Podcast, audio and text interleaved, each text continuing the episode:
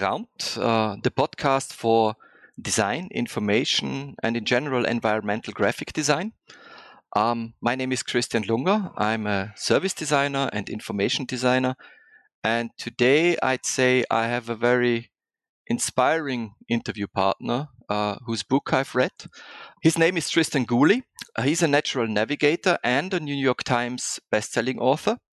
And um, he he got the nickname that's what i read from from your website the sherlock holmes of nature. And he was an expeditions leader. From my point of view he's like an adventurer as well. And he has written lots of books about how to read nature how to read water. And one of his upcoming books will be the secret world of weather. So how to read the signs in nature about weather. And for me, as a as an information designer and service designer, this talk is very very interesting because most of my professional life, I'm all about designing clues to actually know where you are, to find your way. And now I'm able to talk to somebody who is actually taking the natural clues interpreting them and knowing where he is and where he has to go and what will happen uh, maybe in a couple of hours time if we're talking about weather. So tristan i thank you very much for your time um, that you're providing us and i'm looking forward to our talk. And my first question is how did you develop this kind of passion in your life? Hi christian. Thanks for for inviting me onto your podcast. Uh, my whole work now is uh, re- revolves around quite a simple philosophy, which is that every single thing that we see or sense outdoors is a clue and is a sign. But how I came to that um, that sort of strange line of work is uh, it's a bit of a journey. Um, as a kid, I used to really enjoy um, putting small journeys together. So I'd see a see a small hill and say, "Mum, can I go up that hill?" And I'd see a pond and say, "Can I cross the pond in this in this little boat?" And all that happened was the hills became mountains and the ponds became lakes and then oceans. And I discovered this this wonderful art and science of navigation. I realized that navigation is the thing that allows us to shape our own journeys.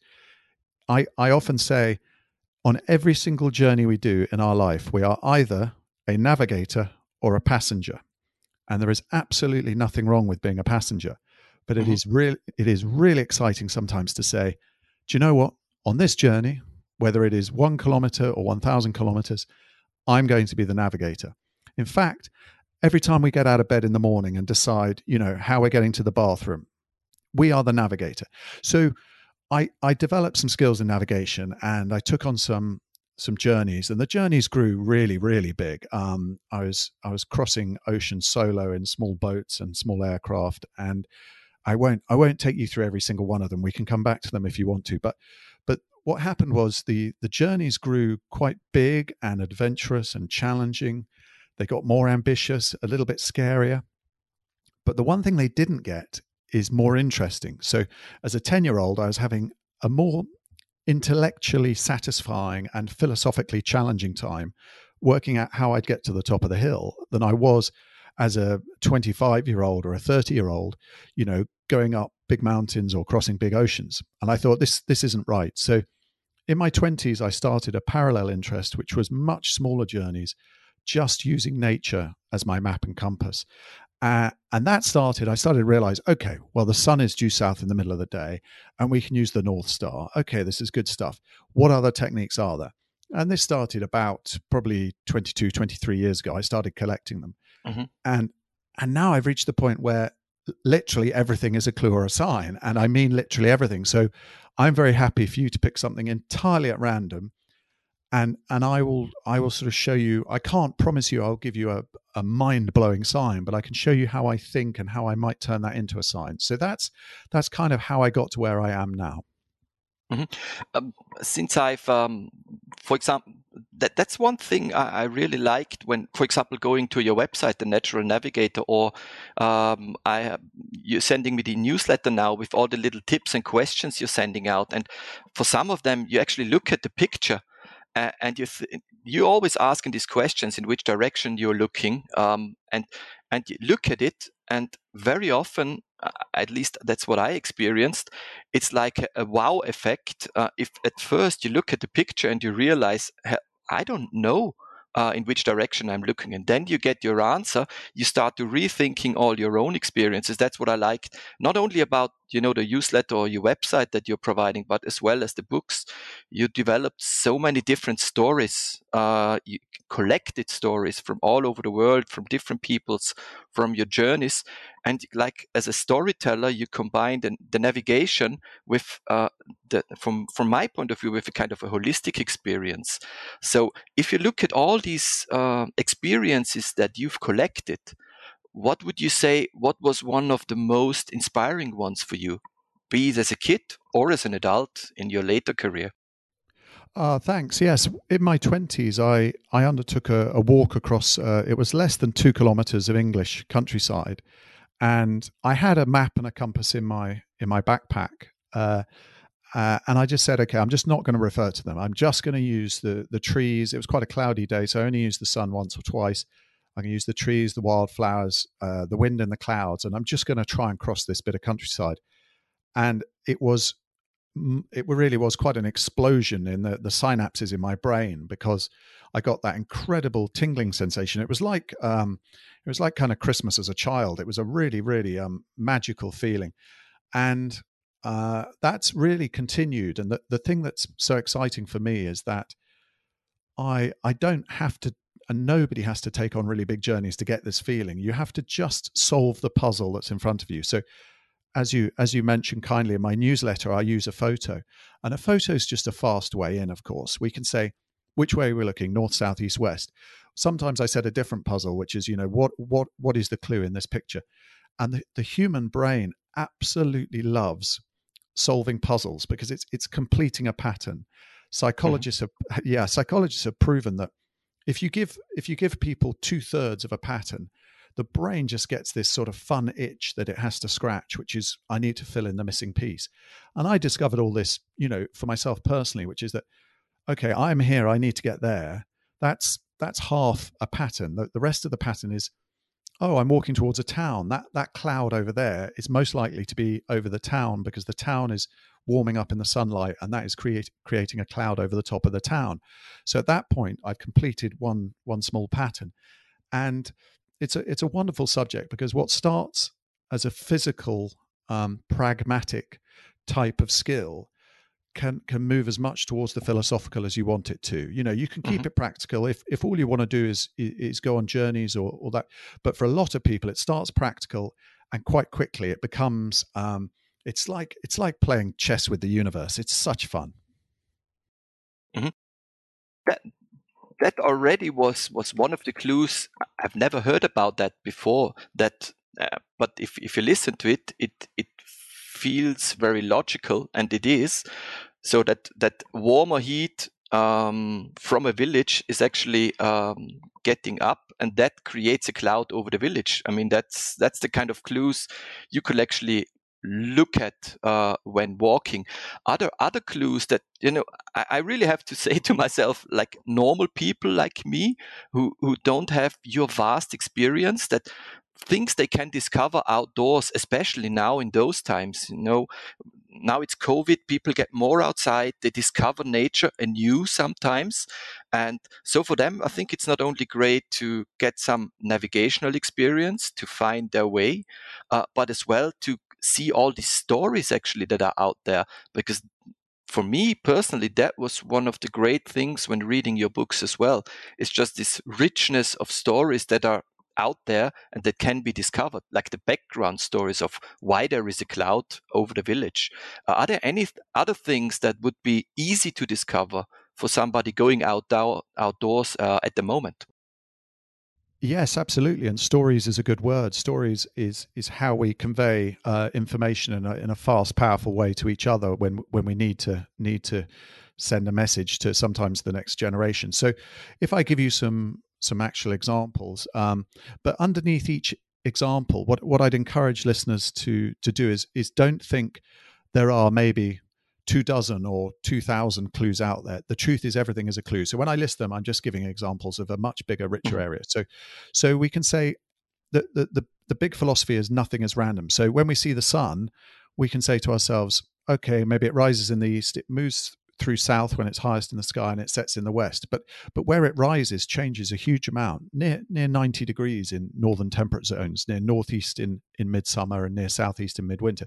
Then it, the moon the moon, there are some really rich, fascinating, and quite challenging ways of using it in natural navigation. But the fun one is if you see a crescent moon, it is pointing towards the sun because the moon emits no light of its own. So we, we can use the moon to say the sun is this way or that way, and the sun will always be east or west of the moon because they rise, they both rise and set east or west of each other. And if we draw a line that touches the horns of the crescent moon and extend that line down to the ground, we'll be looking roughly south. So the explanation there is quite complex, but the method is is is really simple. You you see a crescent. always south. Well, it's always approximately south, and, and mm-hmm. everything in that everything in natural navigation is it's a question of levels. So that's a mm-hmm. very fast approximate method, and probably ninety percent of the time it'll get you within twenty degrees of of south. If you um, the higher the crescent is, the more accurate it is. When it's mm-hmm. close to rising or setting, it becomes more approximate, but it, it won't point north for you. um, and then if we think of, we've mentioned every single cloud, again, instead of sort of thinking, oh, there are three clouds over there, but none over there, we should be thinking, why are they over there and not over there? Because nothing is random. Absolutely nothing is random. So if we see cumulus clouds, the ones that bubble up, the ones that sort of you see at the beginning of The Simpsons and other cartoons, um, they, they, are, they all they are saying with absolute certainty is there's a patch of the Earth's surface that's a bit warmer than one nearby because that's telling us there's a thermal there.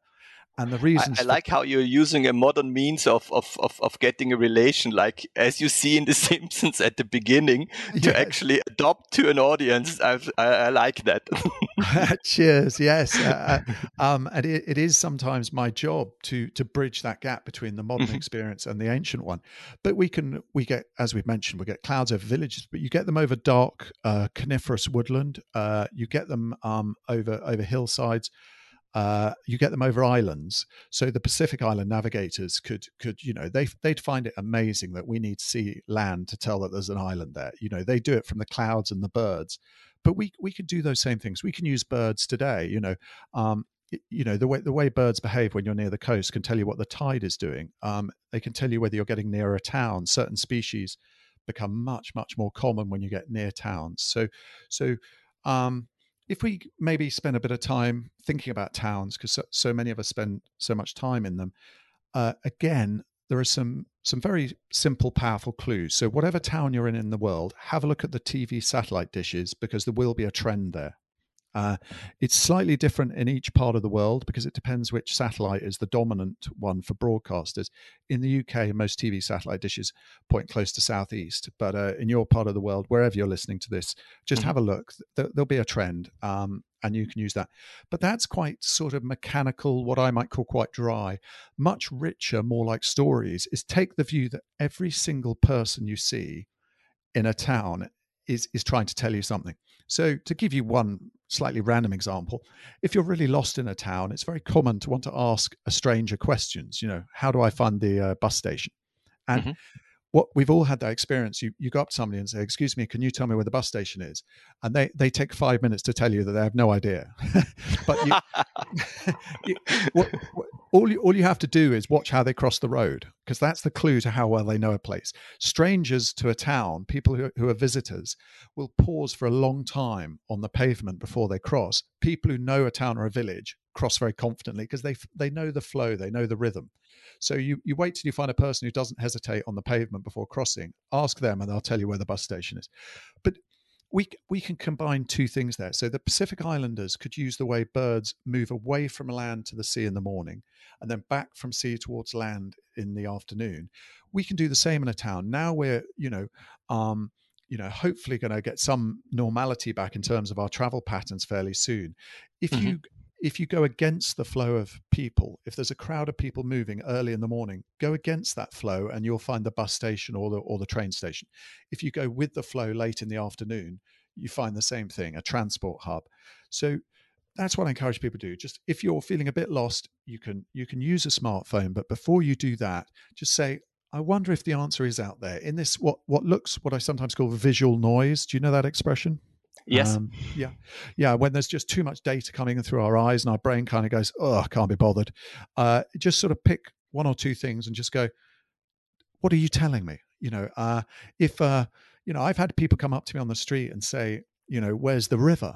And, and I'm sort of saying, you know, I've never set foot on this street before, but I, I think downhill's a good bet. You know, the, the information is often there. It's it's uh it's hidden in the visual noise, but it's nearly always there.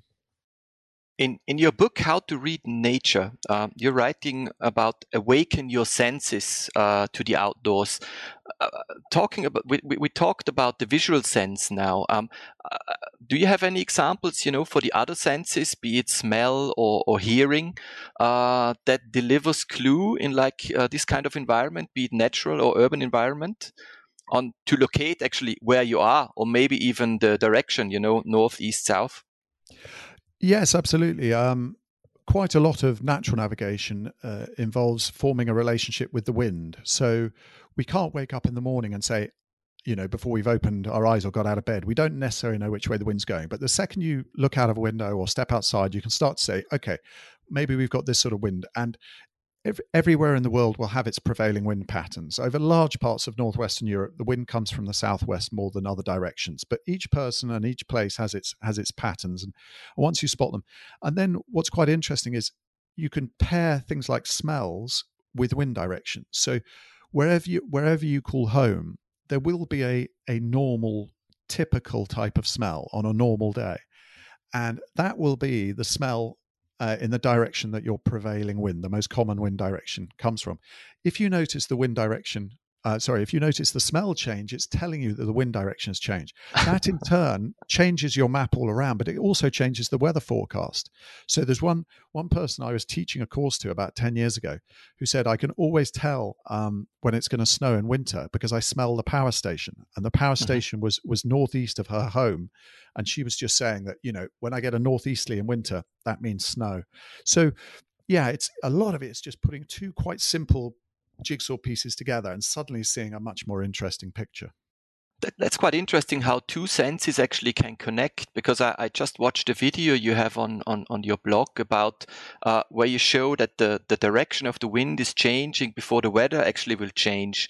So this is like uh, connects like those those two you know when wind is changing which could be like the the sense of uh, like the sense you feel the wind but at the same time if there is a, a strong um, um, smell connected to it. Uh, you actually have two senses you can use to to know something will happen or even uh, get your direction. Absolutely, and and a lot of my work is what I notice is that in in nature education, whether it's for uh, adults or children, there's a um, there's a little mistake almost everybody makes, to be honest, which is which is to point things out without giving the brain something to get excited about. So I see it the whole time is people will point to a wildflower and say, you know, that that flower is called X, Y, or Z. And it doesn't mm-hmm. matter if it doesn't matter if you're, you know, 80 years old or eight years old. It's quite hard to find that exciting. Whereas if you say to somebody, you know, that that flower there is pointing south. Most most pretty flowers, flowers that we, we mm-hmm. see as you know at all attractive, are trying to attract insects. They they do that by reflecting light, and they do that best by opening south. So in mid morning, you'll see flowers open typically between southeast and, and south. So coming back to the the wind one, if if you say to somebody, you know, wind direction changes can can forecast the weather, um, it's it's quite hard just that on its own sometimes you know so if you if you sort of say to people you know in the morning just pick something that the clouds are coming from. If you're in a in a countryside area it might be a hill in the distance. If you're in a town you might you might pick a uh, a radio mast or, or a tall building and you say that's where the clouds are coming from. Then in your lunch break you say you know i'm just gonna i'm just gonna say which which building are they coming over? And if there's a big difference between the morning, you then say to yourself, okay, I'm to make a prediction uh, and then it starts to the brain starts to go now you're playing my game. This you know most animals are either mm. faster stronger or or have stronger senses than us. The one the one game we are brilliant at is is pattern recognition and and, and puzzle solving you know. We are just our brains you know we are not going to outrun half the species we see and and we're not going to outmuscle them but we we can actually solve solve these puzzles but we have to give the brain enough to work with. If if we just say to the brain you know, find that butterfly interesting. We won't. Mm-hmm. But if we if we say if you see a butterfly with its wings open, it is trying to absorb sunlight, which means it is it, it is facing the sun. We know the sun can be used as a compass. So if you see a butter, if you see a butterfly with its wings open Yes. in the middle of middle of the afternoon, you're probably looking northeast. Thank you very much. We're kind of uh, coming to the end of the podcast, unfortunately, um, because this in, this topic is just so interesting. Um, I'd have a couple of finishing questions. I think the first one is to get like a connection to all the people listening out there. Would you have a, a small task everybody can like follow next time he he gets outdoors? Yes, uh, uh, sure. Um, I'll just give you a couple of very quick ones, just in case the first one isn't isn't doesn't work for someone. So the first one I would say is the next time you're standing outside and you reach for your smartphone, you know, to check messages or emails or something else, just just look up and say which way am I looking, and let your surroundings give you the answer. Are you looking north, south, east, west? And it really doesn't matter if you're wrong. You just ask the question, and then it might be the sun, it might be the shape of a tree. There are over 20 ways we can navigate using trees. Uh, if if you're in a place that you know like the back of your hand, so that's not a fun puzzle because you know the answer to it. Just pick something at random and say, "What's the clue?" You know, it might be ivy. Ivy can show you south. Uh, it might be um, it might be the way somebody's walking. You know, is telling you telling you what the wind is doing. Just pick something and say, "What is the clue in that?" So either one of those you can have a lot of fun with every single day. Thank you very much. Uh, is there a specific reading tip you would uh, give to our listeners? Uh, thank you. Well, as a as a someone who makes their living as an author, you'll forgive me for for mentioning my own books. Um, I have a, a, a list on my website, naturalnavigator.com, of of the books I've written. Uh, they've been translated into a few languages. It's different for each example. Um, there's um, there's you know I've probably covered maybe two and a half thousand clues and signs in those books. So you can just kind of pick the one. Some people, I call it tribes. I don't mean like indigenous tribes. I mean like we all have different interests. So if you're interested in water, there's how to read water. If you're interested in walking, there's a there's a book about about those signs. If you're interested um, in you know have an explore and pick you know decide which you'll know which tribe you're in. You know pick the one that matches that and and you know let let let the fun journey begin. Um, which I really can recommend. Um, we have the books here in our office because for us in our work, uh, it's just a new source of inspiration. So, and I will put the links um, in the show notes as well. So, um, not only to your website but to the books as well uh, for people if they're interested in them. So, Thanks. usually my final question uh, is always, when and about what have you thoroughly laughed lately? My sons and I enjoy a, a sitcom. Uh, I don't know if it's it's popular where you are, but um, it's called Peep Show, and it's quite rude. And uh, uh, there's there's a scene in that where where the, the stupid character is is trying to trick the the central heating boiler, and he says, "I'm going to put it up to 29 degrees and his flatmate says why, why are you doing that and he, he says well you know it's cold i want it to warm up quickly and he says, but we don't want it 29 degrees. He says, yeah, but if you put it on 23 degrees, it thinks, oh, I've got forever. I'll just, I'll just go very slowly to 23. Whereas if you put it on 29, it thinks, oh no, I need to get a hurry on, you know? And so his friend says, what, you're trying to trick the boiler. Is that what you're trying to do here? And we just, the three of us were laughing so much. It, I, like all these comedies, you, you'll have to go and seek it out. It's, it's, it's better than I can do justice to, but that's, uh, we love that. We love that show, but it is very rude. I'll warn you. Um, I really have to check it out. I haven't heard about it yet. Maybe it's a a, a British show. Um, it's it's British made. it out. It's on. Um, I think it's it's on Netflix here. I don't know if it is um, uh, internationally or not, but it's quite fun. I'll have to check. Great. Thank you very much, Tristan. My finishing words are, um, as always, uh, if you have remarks, if you have questions, just let us know at uh, via our email address, which is podcast at geraumt.com. And Tristan, I'd say thank you very much. I know you have a, a busy schedule uh, for giving us uh, this time, uh, talking about the clues in nature and how to basically get good stories just by walking outside. Thank you very much. Thanks so much for having me on, Christian, and uh, happy navigating, everybody.